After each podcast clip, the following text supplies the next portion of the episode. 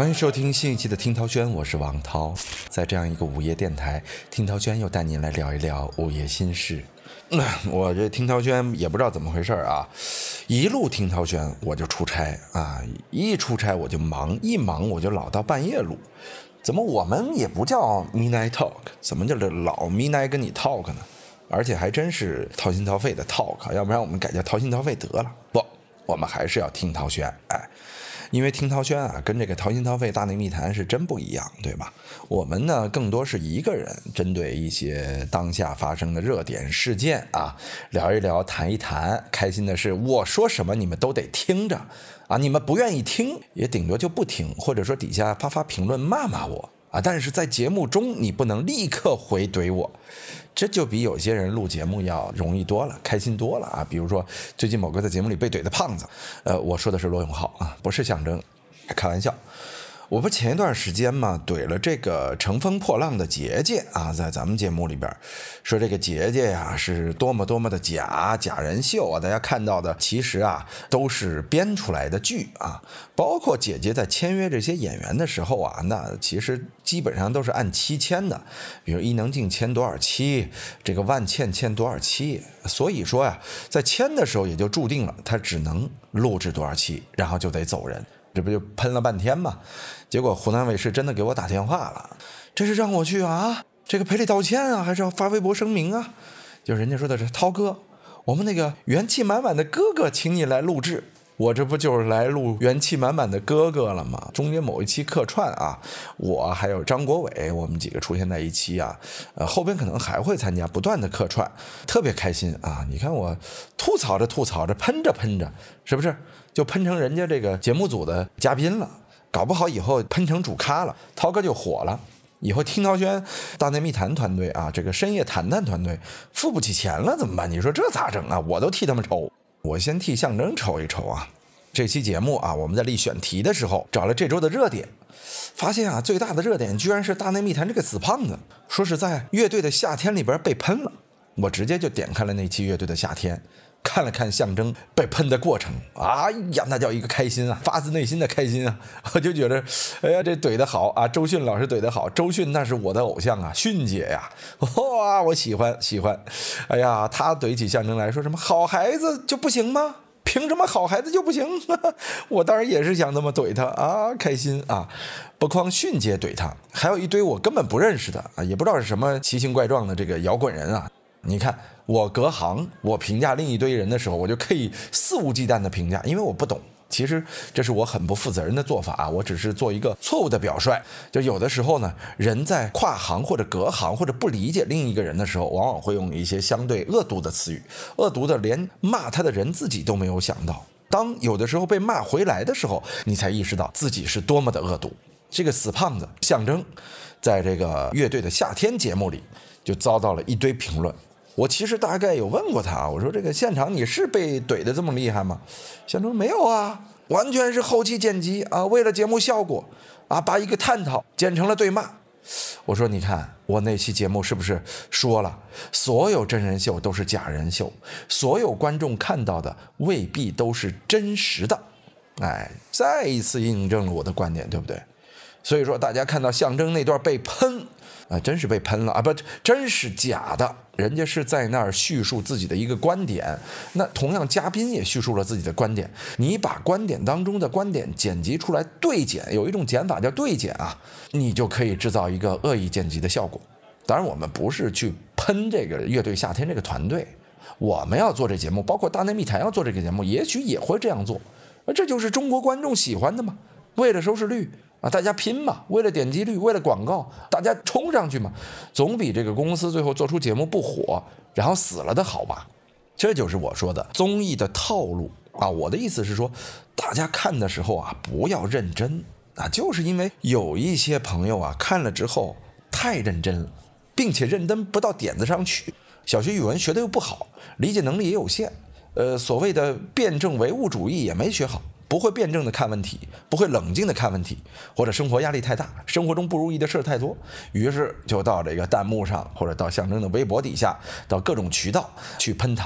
我觉得喷的好，喷的还不够。呃，我把象征这个电话告诉你啊，我看一下我的通讯录啊，象征，呃，幺三九，哦不，不大合适是吧？直接打电话，这是不是构成骚扰罪啊？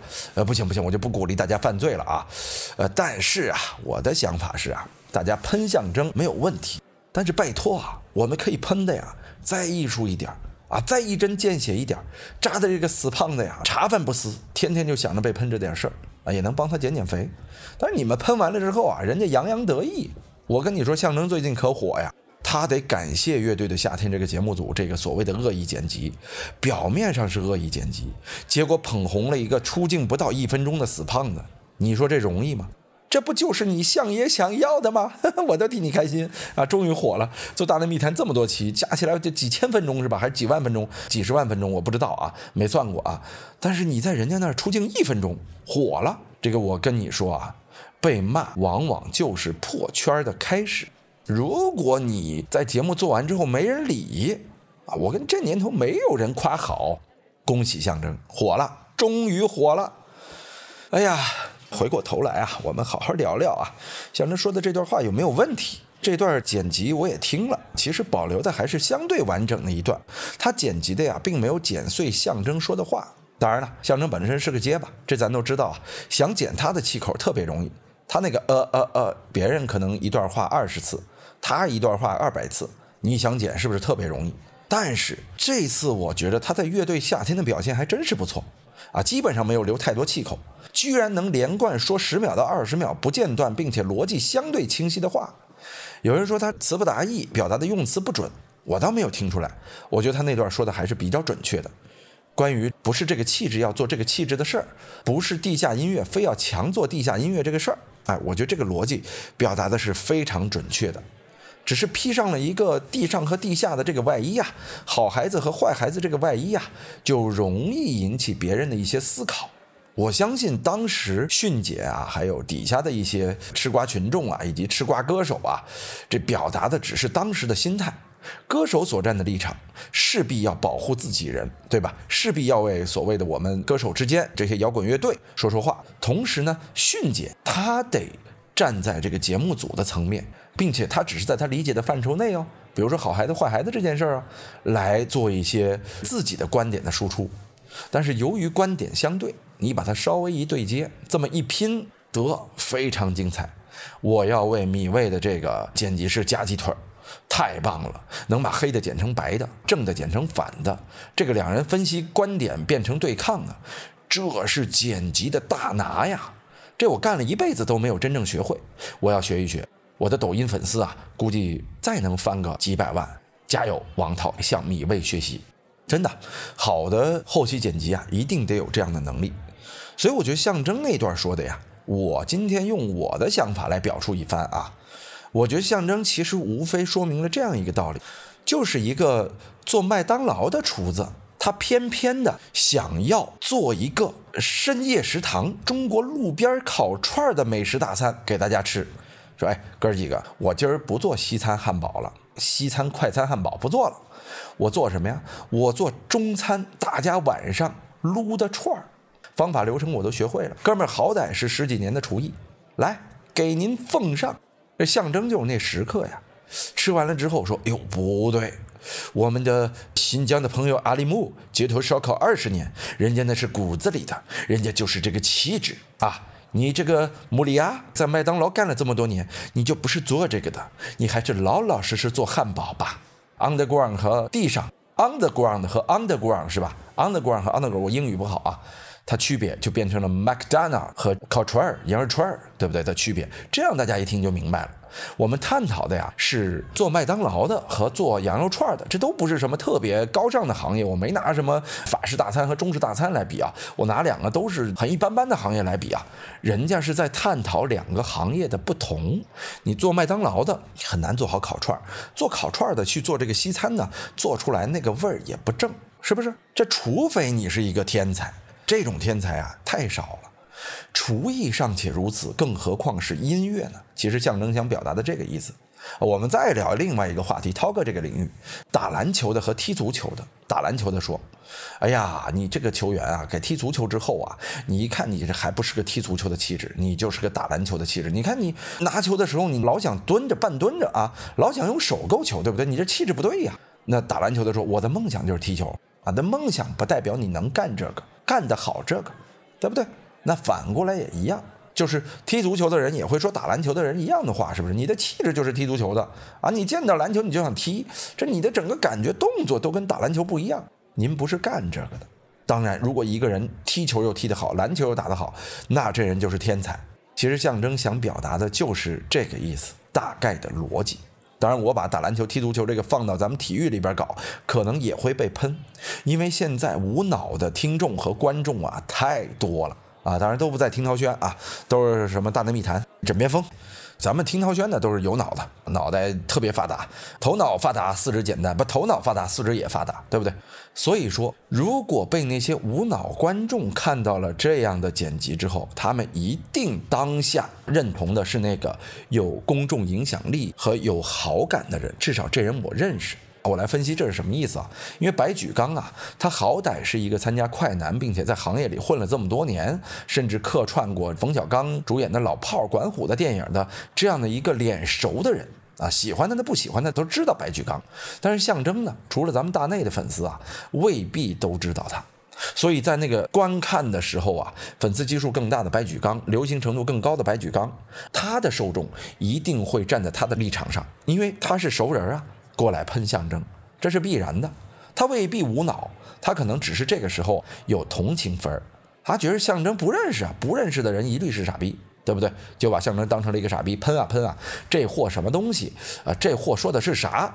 基本上我看那些弹幕里喷的都是这个吧，是因为他们根本听不懂象征说的是什么，他们对象征的认同感啊，完全被白举纲给他们带来的那个同情感啊给压制住了，所以对象征是没有任何认同感。所以有的时候，我们也要判断自己在喷某些不认识的人的时候，你要想一想，是不是因为他的观点和你某一个认识的人或者你有好感的人相反，而是你的这种代入感导致你去喷，你并没有认真的去思辨这个问题。我觉得象征这段被喷的实质，除了剪辑之外，还有另外一点，就是这点，大家对白举纲熟。这幸好是白举纲啊，象征，您要敢喷喷朴树，您要敢喷喷周迅，你就看吧。那朴树和周迅还是例外啊。您要是敢喷喷什么易烊千玺、王源、王俊凯，当然了，王一博和肖战我都没说。那你想想，就不是说现在这个火的程度了啊，你可能早就已经是这个播客界一哥了。我跟你说啊。真正的火爆的一哥啊，人博客界最高的微博粉丝留言那都是几十几百啊，您这可能就上万了，是不是？喷的对象还不够红，再红一点，对方的认同感再深一点，脑残粉再多一点，你会更惨，你也会更火。道理就是这个道理，对吧？所以说输在了认同感上，这是象征被喷的第二点原因啊。第一点原因肯定是我们刚才说的剪辑嘛。第三点原因，你说象征的表达有没有问题呢？我个人觉得呀。问题出在气势上，这一看象征没什么录综艺节目的经验。这当然了，再有经验的人，他其实也会有失误的时候。但是象征是明显是新手，他在做这个评价的时候啊，他明显是在一种相对慌张的这种状态下，机关枪一般的说出这些问题。相反，你看，就像类似于后来站起来那宋柯这老炮，我跟宋柯也不熟啊，也不认识，基本上不认识，甚至不知道他干什么的，就知道叫什么柯的，都是做音乐的。我还想问，那是叫小柯是吧？另外还有一个宋柯，不是卖烤鸭的吗？怎么不是那个宋柯吗？圈内那大佬吗？呃，以前还当过象征领导吗？怎么就变成这个宋柯了？还是我压根名儿都记错了？不知道，别喷我，别喷我啊！我就说他后边那叫什么柯的，他那个状态呀，值得学习。一看就是个老炮，松弛，啊，自信沉稳，啊，而且啊很有眼力劲儿。我相信他的心里也许根本不这么想。我估计他这个在音乐行业的造诣啊，想的估计跟象征差不多。但人家综艺做的多呀，知道怎么评判啊，知道怎么在此刻博得观众的好感，知道剪辑师怎么剪啊，对不对？啊，当然，也许象征跟这个柯同学关系很好啊。我这里不是喷他啊，我只是表扬他啊。您这个厉害，真棒，象征同学，你该学学人家。这一句话出，是不是？这全剧组都为他鼓掌，剪辑师都为他鼓掌。其实我跟你说，剪辑师也挺喜欢你的啊。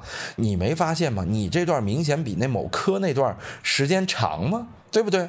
你赢了，但就是这个赢啊，他付出的代价是有点高，被骂的比较狠，导致本主特别开心啊。这个象征能被这样骂，实在是老天开眼，加油加油，争取后边的期数啊被骂的更惨一些，充分去感受一下真正的网络暴力。你看我们做八百期的时候喷了什么叫网络暴力，我跟你说那喷的不够狠啊，那个是因为你被骂的也不够狠，都把几年前的留言跑出来了。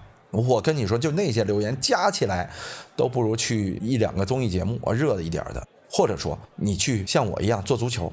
你知道前一段时间我不是节目也说了吗？我跟美团的那个对怼啊，你知道就我骂完的王兴之后，你看我底下的留言，大概三四万条，后来又有几个，总共加起来我被十万条留言评价，大概其中有将近五万条是直接攻击我的，至今仍然有人天天到我这儿来私信说涛哥。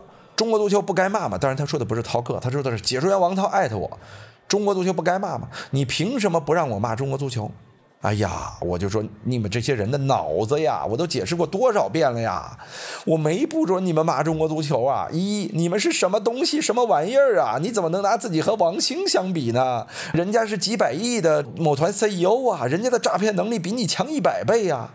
你怎么能跟人家相比呢？对不对？你太拿自己当回事了。此其一，其二，我说的是你骂中国足球没问题，你得骂到点儿上去，你得骂的对，否则你就是个。小丑就像王兴一样，我没准你们骂中国足球吗？我是希望你们能骂对，没办法，都觉着我说的是不让骂。我说你们这个审题能力啊，思辨能力太差了。有时候我还会在这些留言底下回一条，也会有帮我的说，涛哥你跟那些小学生争论啥呢？啊，你自己丢份儿。啊，我说呀，有的时候我希望大家都能聪明点啊，我希望也别老在侮辱小学生了，因为我觉得这些人啊，可能还真不是小学生，可能只是智商和判断力不如小学生的这波人。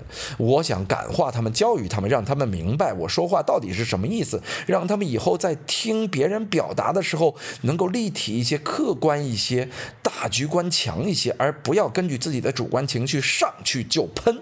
我其实是想教育他们，一下子有了菩萨心肠。不对不对，以后得改。对于这些人，让他们自行毁灭得了。不好是他们的错，理解能力差是他们的错，成为喷子是他们的悲哀。所以面对网络暴力的时候，压力不要太大。我现在在面对网络暴力的时候，心态是越来越好了，真的，因为是被骂过来的。哎呀，回忆我被网暴最深的一次啊，是大概在二零零九一零啊，就差不多那段时候吧。我也没查这个因扎吉退役啊。当时我们做了一个绝对巨星叫《永不消逝的皮波》，我来负责。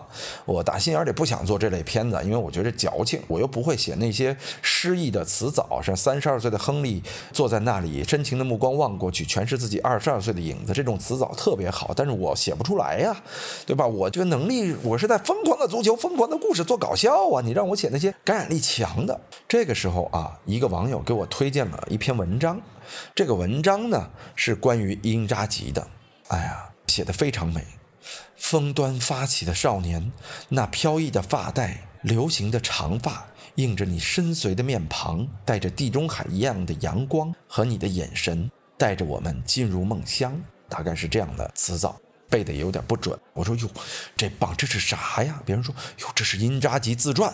得，因扎吉有如此文采飞逸的自传。好，我就看了那自传啊，写了他和皮波和各种人的这种感情，哎，写的细节也非常多啊。中间还有一些因扎吉的诗意一般的语录，每一章开始，我说这太棒了。我呢也没有多引用，我就引用了他那诗一般的语录，引用了大概三到四句话，用在每一个隔断那儿，底下打着破折号“因扎吉”，表示这是因扎吉自传中描述的。哎，节目播出，一堆人感动的稀里哗啦。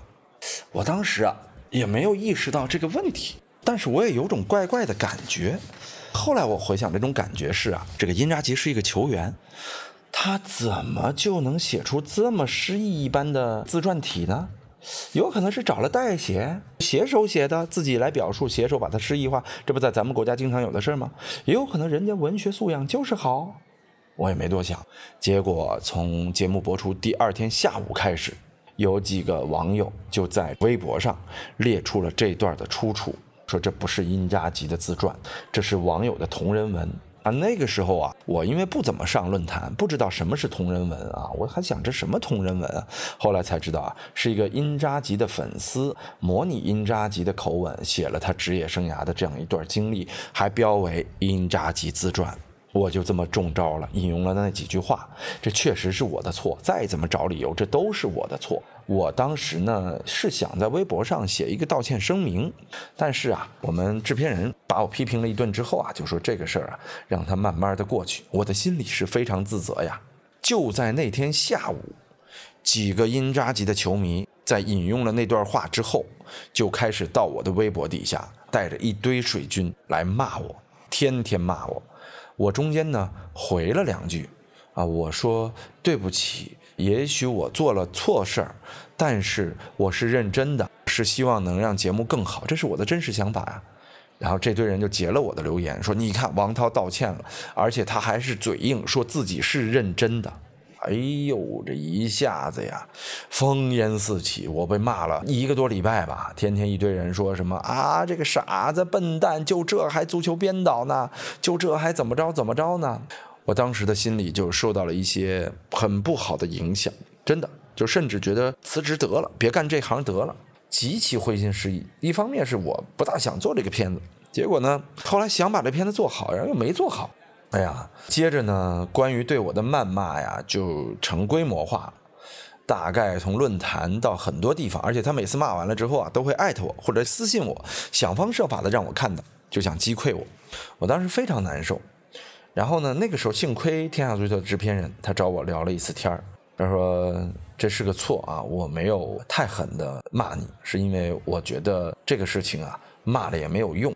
但是呢，你要引以为戒，以后呢就不会再犯这样的错误。现在对你的这种谩骂特别多，我觉得这个原因也在你，因为你回复了他们，你一回复他们就戳中了他们的忌点，他们都是一些 loser，就是一些失意者，就他们就等着能有在这方面通过谩骂你而让你给他们回复，他才觉得他有挑战权威的能力，他是真正的成功者。这是他人生的事业的成功，你戳中了他们成功的基点。哎呀，你大失误啊！这段话让我一下子明白了这件事的实质。我固然错了，但是啊，错有弥补的方法，错不致死。我有理由道歉，但是在这个网络暴力的环境里，我或许不该道歉，或者说，我道歉的方法不对，我不该跟这些人道歉。这些隐藏在名字底下的这些所谓的键盘侠们，这些连脸都不敢露的键盘侠们，他们只敢戴着面纱，背对着你去说你的各种坏话，尽可能的侮辱你，侮辱你的家人，侮辱你的一切。也许第二天当他们真正见到你的时候，拿出本来找你签名，想找你合影的，就是他们，因为那也是证明他们的方式，也是让他们从 loser 中走出来的方式。我一下子明白了。堂堂正正做人，有错担当，无错加冕，其实就是这样一个概念。随后我在二零一四年的时候又被网暴过一次，那会儿我们做了一个叫《足球各种黑》的节目，当时有一段叫“懂球帝”，我就是个懂球帝，讲了两个白羊座之间的一个对抗。其实这个创意呢，来自于当年网上一个流行的文章啊，这个文章叫做好像是和白羊座斗争的四年，关于看电影的，就是说我有一个舍友，他怎么每次跟我来谈论电影装逼，最后我败给了他。直到四年之后，大学毕业了，他给我写了一封信，知道你为什么每每败给我吗？因为我也是白羊座，大概是类似于这样的一个故事啊。哎，我觉得这个结构特别好，我就把这个结构啊改了一个足球版的，直接还拍成了一集《足球各种黑》。我们《足球各种黑》呢，每一次啊都会在引用别人东西之前啊打一个特别明谢。就是因为我们也找不到作者，就打一个特别明谢。包括我们在做这个《儿妻来了》，呃，说根据网文四十八小时改编，确实是都有这样的一些特别明谢的字幕。唯独这期的时候，当时我在从北京到巴西的飞机上，三十六个小时，节目上线了，编导不知道或者没有经验，没把这个字上去，于是乎爆了，王涛就变成了抄袭狗。你在百度百科上，至今能搜到抄袭狗的这样的一个名号。啊，就百度百科上底下说什么王涛怎么着怎么着，我后来被当时那个平台叫知乎嘛，我后来再不上知乎，我认为知乎上都是这个一堆喷子啊，一堆有点见识就以为自己很牛逼的大傻逼。那时候是我对知乎的认知啊，现在看来也是很不对的，因为当时知乎上那些人让我觉得是这样，但我以偏概全了，知乎上还是有大牛的，但当时我觉得这都什么人呢，对吧？我是改了人家东西。我是忘了注明出处，但是我微博上解释了呀，包括呀，这个作者也给我留言了，说涛哥我也是你粉丝，这个事情呢，希望你能道歉。我说声明我是可以做的啊，但我觉得不至于道歉吧，一我们这个也不是商业行为。因为这项目我们本来就是赔的嘛，我自己公司创业刚开始做的项目，我中间觉得你这文章不错，我改了另外一个故事，然后呢忘写出处了，这是我的错。这个我会写声明，我表达我们引用了这篇文章，但是没有注明，确实是我们的疏忽。但是你要让我就给你跪了，他说道歉，我道歉这个词儿未免有点重，是不是？然后呢，他当时也没有回复。紧接着就带着一堆水军，当然这些水军后来据说也不是他自己招的，就是一堆知乎上面的所谓的有识之士啊，就来天天骂我，骂了我又是三天三夜。我还好已经有之前的这个教训了，我就想我不回的那么直接吧，我甚至刚硬一点，我回了大概类似于叫什么见一土狗怎么怎么着，就类似于看一土狗还不错，我就把它改成了一哈巴狗，哈巴狗火了，这个土狗就来找我说你模仿的是。是我，我说不好意思啊，我确实借鉴了你啊，但确实也没有完全抄，我可以来做声明，我的疏忽，但是这也不至于道歉吧，我也没有用它谋取什么商业手段，对不对？这个没挣钱，也没有怎么着，我还贴钱去拍了这样一个短剧，无非是我忘署名了，大概表达这个意思，结果又被网暴的不行了，至今这个黑标签还留在我的身上。